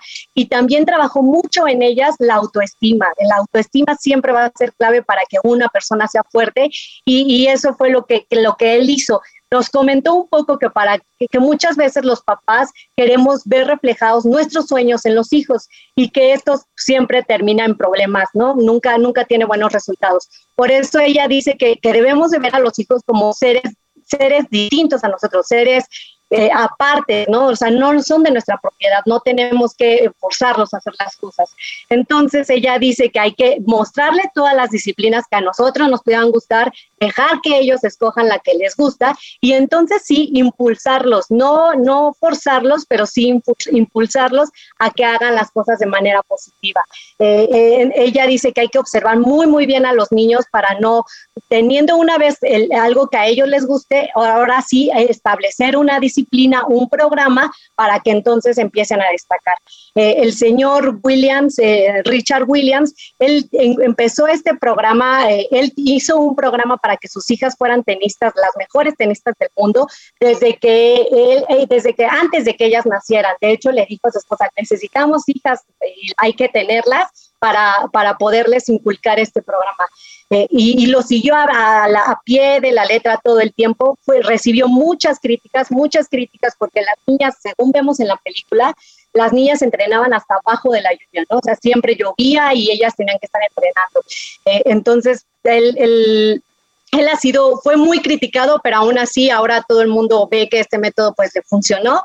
Y, esta película también, además de mostrar todo, todo este aspecto de la infancia que tuvieron las niñas, las, las tenistas, también muestra cómo, cómo fue él como padre, ¿no? Eh, la película es protagonizada por Will Smith, quien ya ganó un Globo de Oro por este personaje en la pasada ceremonia del domingo, y también va con fuerza a los Globos de Oro para que, al, al Oscar, perdón, es, como de los nombres más sonados para estar nominado al Oscar como mejor actor por su participación en esta película. La verdad es que es una gran película, Patti, aquí lo hemos comentado, así es que para quienes no lo han no la han visto, véanla. Este, y hay que también ver el suplemento de Mente Mujer que salió este lunes en el Heraldo Diario, eh, pero que está en línea permanentemente, ¿no? Sí, este, este, esta nota ya salió el lunes pasado, pero la pueden encontrar todavía en, nuestra página de internet. Buenísimo, Pati, muchas gracias. Y vean la película, les va a gustar. Y la verdad sí hay una gran enseñanza ahí, ¿no? Comentábamos, este, pues que la verdad, este, él ejercía presión de otra él manera. Ejercía presión de otra manera. y a mí me parece que cuando vemos, cuando lo platican ellas mismas, ¿no? Cuando les han hecho las entrevistas históricas, eh, la parte que más impacta es que él luchó siempre porque fueran todavía niñas. Sí, les exigía al 100% porque que fueran profesionales, pero y lo vemos en la película retratada, cómo les dice, no, mis hijas no se van a volver locas por la presión y por hacer esto, tienen que ser niñas. Sí, sí, sí, sí. Pues Pati, muchas gracias. Qué bueno que lo traes y lo traen en el, en el Heraldo porque me parece un temazo. Muchas gracias que a los papás nadie nos enseña a ser papás. Así es que vas aprendiendo en el camino. Oigan, ¿de qué nos vas a regañar, Schwebel? Pues de que no traen cubrebocas. que ahí no traen. Mira, pónganselo, por favor, porque van a contagiar. Sí, vamos. Pásenme, aquí está, aquí está, aquí está, aquí está. mi cubrebocas, por favor. a la jefa el sí, suyo. no nos vaya a regañar. Oye, aquí está. Sí, no nos regañes, todos traemos y estamos sanitizando a cada rato y nos hacemos pruebas casi cada día y así estamos, Schwebel. Son ejemplo en el mundo. Exacto. No, ejemplo tú. ¿Qué tal que ya estás en todas las cadenas importantes de Estados Unidos? Del teleda, tele, Telediario Guadalajara para el mundo. Sí, pero primero Adela. Ay, muchas gracias, Schwebel. Hace mucho que no te veía, querido Schwebel. Sí, hace muchos, muchos, muchos años y estoy muy contento de saludarte te mando muchos besos, ya sabes que te quiero mucho. Yo también, yo comentaba con el público desde, pues no desde que pasamos esta participación tuya, que la verdad se hizo muy viral, este, no solamente por la forma que es muy peculiar tuya y el estilo tuyo, sino por lo que dices, el contenido, que me parece que es importantísimo. Y hoy pasamos que ya eres una celebridad en claro. ¿Cómo te enteraste de que ya era? No puedo hablar con el cubrebocas, disculpen. No, no puedes. Este, no te escucho ¿cómo, ¿Cómo te enteraste de que ya eras una celebridad? pues mira, a través de las redes sociales de repente pues alguien te avisa y te dice, "¿Estás con Jimmy Fallon?" y dices, "Sí, gracias, mucho gusto" y este otro, otro día me cuentas, no, y ya después me di cuenta que sí, con Jimmy Fallon, con Stephen Colbert, con Kimmel y con todos ellos que pues tú sabes que son muy importantes allá en Estados Unidos. Sí, claro. La verdad nunca lo, lo imaginé y pues me da muchísimo gusto. Qué bueno que se pueda abrir el debate a este nivel internacional y ojalá que, que se llegue a alguna conclusión porque pues tú, a tú ya tuviste COVID, ¿no? Entonces...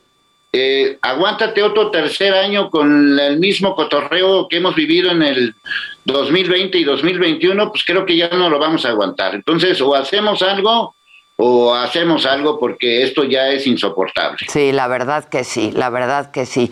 Oye, este, pero estas dotes histriónicas, digo tú. ha sido siempre, dinos, a ver. Cuando trabajábamos juntos, Schwebel era muy serio, bueno, era el director, ¿no? De, los programas unitarios ahí en ECO. Nombre serio. no que no sea serio ahora, pero estas dotes histriónicas así no te las conocíamos.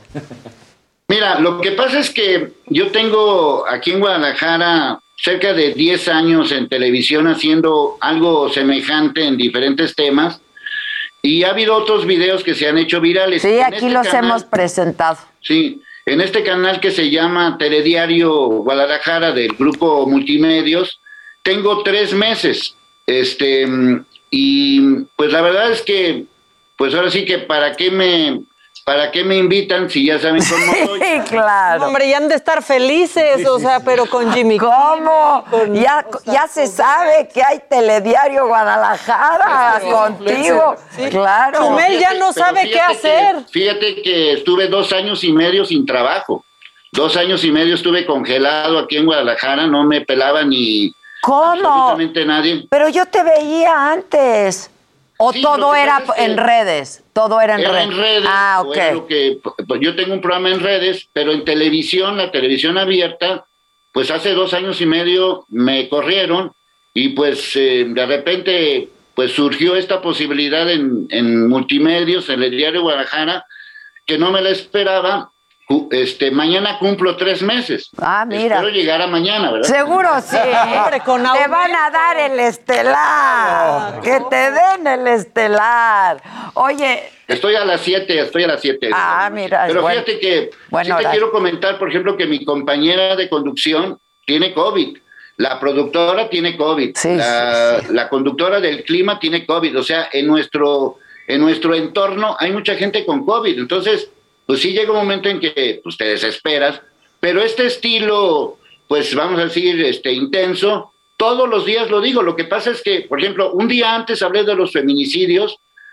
En, en Guadalajara hay muchos feminicidios y pues desgraciadamente esos temas no pegan tanto. Al día siguiente hablé de una ratería de dos mil millones de pesos de los gobiernos de Jalisco y desgraciadamente esos temas no pegan tanto pero son temas muy importantes de aquí tenemos somos líderes en desaparecidos en fosas en homicidios en, problemas muy serios. Entonces la este economía ahorita está por los suelos ¿eh? y pega en el bolsillo. Y la tercera parte de la gente de Guadalajara ah pues precisamente ayer hablé de limón o sea ayer hablé de limón 100 pesos el kilo de limón. La tercera parte de la gente en Guadalajara no está vacunada. Entonces pues son temas muy serios, pero más o menos el mismo tono, pues lo, hago todos los días. ¿Este tono lo empezaste a hacer en redes sociales o ya lo traías desde antes en televisión abierta? No, ese tono lo empecé yo en YouTube. Ok. De ahí me contrataron a un canal de televisión, ahí estuve un tiempo, me corrieron. ¿Por qué te corrieron, sabes? Pues ¿Por qué te corrieron? ¿Con quién te metiste o qué hiciste? Pues mira, la verdad es que ha sido como cuando nos corren mi querida Adela, tú ya sabes cómo es, que no te dicen ni por qué, sino nada más te dicen, allá atrás está la puerta y ya sabes qué es lo que tienes que hacer. Entonces, pues eh, la verdad es que nunca te lo explican, ni nunca te lo van a decir, pero bueno, así son, ¿no? Prometí portarme bien este año, pero no cumplí. pero yo creo que te has portado muy bien. Yo creo que no, debes de... Yo creo que, no debes de pedir el... Te lo juro que es que hice un video este, contra un grupo religioso y la verdad es que me fue muy mal, me criticaron muchísimo. Ah. entonces contra este ese Jason o Jason ese de la luz del mundo, que dije que ojalá se pudra en la cárcel y mucha gente se enojó. Entonces prometí, dije, no, ya no voy a hacer videos tan virales porque me meto en muchos problemas, pero bueno, ya Bueno, yo, yo personalmente creo que pues este estilo que has agarrado, que además supongo, este, pero ya me lo dirás tú porque te conozco desde hace muchos años, que sí llega a desesperarte ciertas cosas. Entonces sí hay un histrionismo ahí, eh, pero también pues te, te, desesperas y, y pues sacas todo, ¿no? Es que, mira, si yo hubiera dicho, señores que son antivacunas, serían tan amables de ponerse cubrebocas para no contagiarme, pues ahorita estaría dormido y, porque no me hubieras invitado, ¿me entiendes? O sea, ya están pidiendo aquí el video contra los chairos, dicen que es fantástico el que ya hiciste. Hoy contra que, que hay un video contra los chairos, dicen por aquí. Ah, Sí, hay, hay varios videos y te, y te lo juro que, el, eh, o sea, sí dije, el día, primer, el día primero dije, ya no me voy a meter en broncas, voy a tratar de no, de no hacer tanto ruido, pero pues no pude. oye, por aquí están diciendo, es que medio Guadalajara pertenece a la luz del mundo. No, el medio pertenece a Milenio. Ah, es el grupo. No, no, no, no, no, no, no, no, espérate. Este, que medio Guadalajara, o sea que la mitad. Ah, ah medio Guadalajara. Ah, sí, claro, esa es la bronca. Sí, no, no, y deja tú eso, deja tú que sean muchos, sino que además hay muchos políticos que son de ese grupo y pues, te, pues me criticaron mucho, me amenazaron, me hicieron la vida imposible durante una semana y la verdad es que dije, no, pues ya no, no puedo estar arriesgándome cada, cada rato. Sí, claro, claro. Ahora, este, también por este me han amenazado. ¿Ah, sí? Sí, sí, también. ¿En redes sociales? En redes sociales. Bueno, es Pero bueno, pues yo la verdad no, no les hago caso. Oye, este, ay, no comentamos lo que dijo Cuauhtémoc Blanco ayer. Ah. Venga, papá, aquí está, papá. Oye, Leo, ¿hoy contra quién te vas a ir? Mira, este, hay un problema muy serio aquí en, en, Guadalajara, bueno, en los gobiernos de Guadalajara, con, los, con el tema de la gasolina. Tenemos el récord de la gasolina más cara y tenemos el récord del gas más caro. Ayer hablé del limón y hoy pues tengo que señalar que pues eh, no hay ninguna estrategia en relación con este tema de la gasolina. Aquí sí tenemos un gasolinazo. Ya sé que allá en la Ciudad de México son consentidos, pero aquí no somos consentidos y la verdad es que es un tema muy grave, entonces pues vamos a darles también por ese lado. Por ese lado. ¿Llevas guion, Leo, o, cómo te sale? No, no llevo guion. No, no llevo guion. Este, me, apoyan con la producción si, si requiero algunos datos. Ajá, eh, ajá. Sí digo más o menos de lo que voy a hablar, pero no, no, no tengo guion. Eh, justamente ese fue uno de los problemas con el otro canal, porque ya me estaban exigiendo un guion y una serie de... y ya no podía hablar yo de, muchas cosas, no podía hablar del gobernador, no podía hablar de, de, López Obrador, no podía hablar de contra Calderón. Entonces dije, bueno, pues este, nada más me quedaba mi tía y mi prima.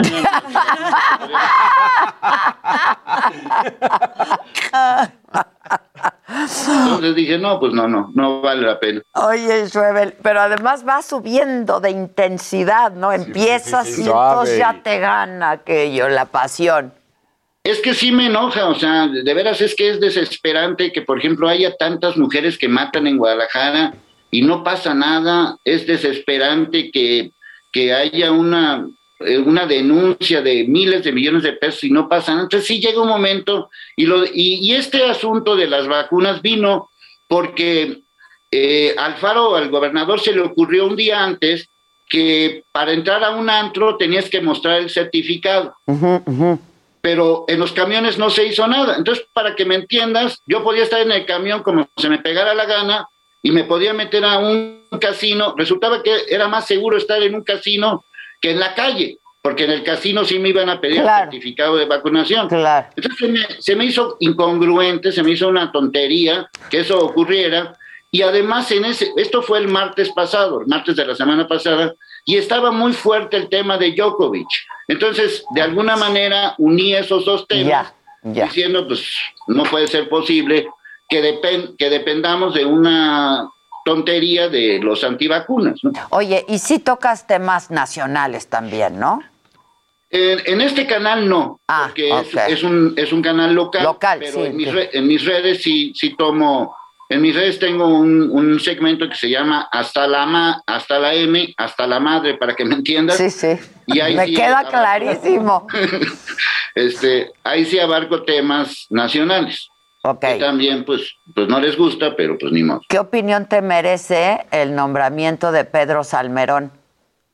Pues me parece que lo peor que puede pasar en la vida es que el propio presidente defienda a alguien que está acusado de algo tan grave como acoso sexual.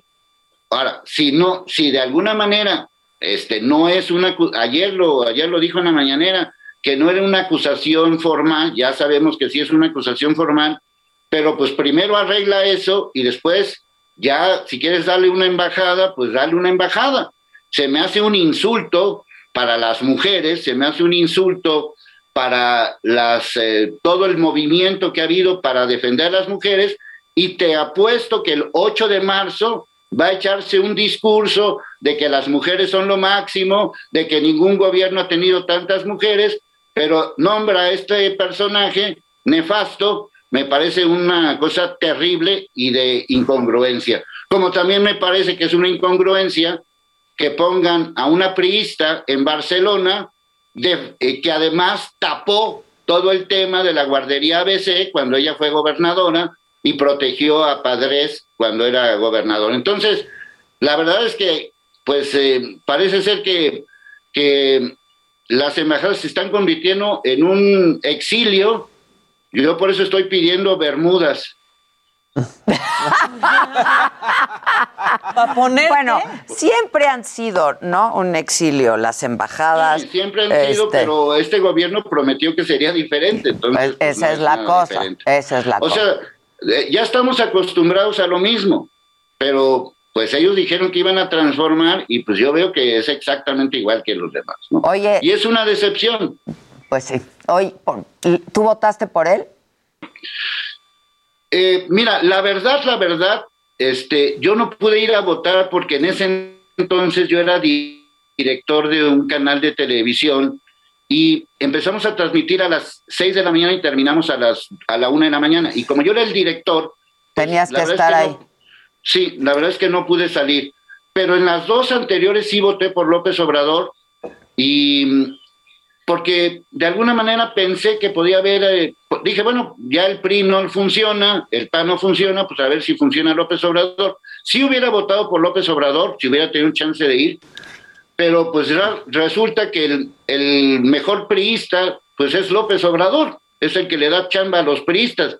Entonces ya, yo ya no entendí de qué se trata este gobierno y pues la verdad es que no da resultados. Entonces, pues todos esos comentarios los hago diario. Ahora, para quienes te queremos seguir eh, solamente a través de tu canal de YouTube y pues la audiencia de Guadalajara, por supuesto, ¿no? Sí, mira, ¿El, eh, canal llega a todo el estado o solo es Guadalajara? No, solamente es, eh, bueno, sí, a todo el estado. A todo el estado, ok, El, el canal es el canal 6, lo puedes ver en cualquier sistema, porque es televisión abierta y en cualquier sistema de ah, cable, canal 6, a las 7 de la noche. Yo le digo pijamada, pero es a las 7 de la noche. Y eso es a las 7. Y en mis redes, yo tengo un programa a las 10 de la mañana, que es un morning show, un canal de YouTube que, se llama Pueblo Informado. Ah, ok. Y, el, y dentro de Pueblo Informado está la sección de Hasta la Madre. Sí, exactamente. Ok. ¿Lo haces en vivo todos los días? todos los días lo hago en vivo y todos los días alguien cae. Hay, alguien caerá. Exacto. Espero no ser yo, que ya he dado. Pues sí te fue así. ¿Me fue mal? de Silvia Pinal. ¿eh? Sí, me fue. Regáñame, Schwebel, regáñame. A ver, bien. Yo nada más, ah. nada más digo que, este, que espérate hasta que acaben los partidos. Pues sí, pues sí. La verdad es que sí te critiqué con todo respeto, porque ya sabes que te quiero mucho, que te admiro mucho, pero sí dije, en esta ocasión, y así lo dije literalmente, mi querida amiga la regó. Sí, yo también lo dije públicamente, la cagué y cuando uno la caga, pues hay que reconocerlo, ¿no? Lo que pasa es que tú sabes lo que tú sabes lo que ocurre detrás de un programa periodístico. No, te dan una noticia de esas, sí. Pero bueno. Pero de ahí en fuera tú sabes que te quiero y que te admiro mucho. Muchas gracias, Leo. Te veo pronto. Que te invite a la saga. Sí te voy a invitar. Te vienes un día a mi plataforma. Claro que sí. Ya estás. Y pónganse el cubrebocas. Eso, bola de ojete. ahí está, ahí está. Ya, Eso, aquí lo tenemos listo. Aquí está. Muchas gracias. Este no está bajando bien. Pues no, nada más eso con Boris Johnson, que ya no va a ser a partir del 27 de enero obligatorio el certificado. Las medidas, ajá, ya no va a ser obligatorio, o sea que ya va a poder entrar a, a Inglaterra. a Inglaterra. Que se acaba el home office también allá. Justo ahorita estábamos viendo nueva información de Djokovic, que mira, parece ser que se le termina lo antivacuna porque compra el 80% de una empresa que está desarrollando nuevas vacunas. Medicamento para el Ah, COVID. medicamento. Ah, mira. ahorita. Se- Mira. eh, eh, todo eso fue ahorita. Ahora sí que no le pierdes, ¿no? Exacto. No Venga, papá. Es una empresa danesa. ¿Cómo dijo este? Acá está, papá. está, papá. Ya. Hasta donde tope. Mensaje para Graco y mensaje para Una todos. persona. Sí, sí, sí. Tonto. Nos vemos mañana. Exquisito. Tengan un buen día.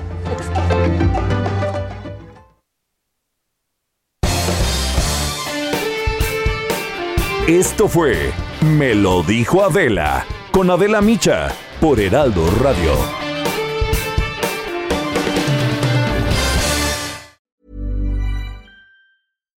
When you make decisions for your company, you look for the no brainers. And if you have a lot of mailing to do, stamps.com is the ultimate no brainer. It streamlines your processes to make your business more efficient, which makes you less busy. Mail checks, invoices, legal documents, and everything you need to keep your business running with stamps.com. Seamlessly connect with every major marketplace and shopping cart. Schedule package pickups and see your cheapest and fastest shipping options from different carriers with rates up to 89% off USPS and UPS rates. And with the stamps.com mobile app, you can take care of mailing and shipping wherever you are. Make the same no-brainer decision as over 1 million other businesses with stamps.com. Sign up with code program for a 4-week trial plus free postage and a free digital scale. No long-term commitments or contracts. That's stamps.com. Code program.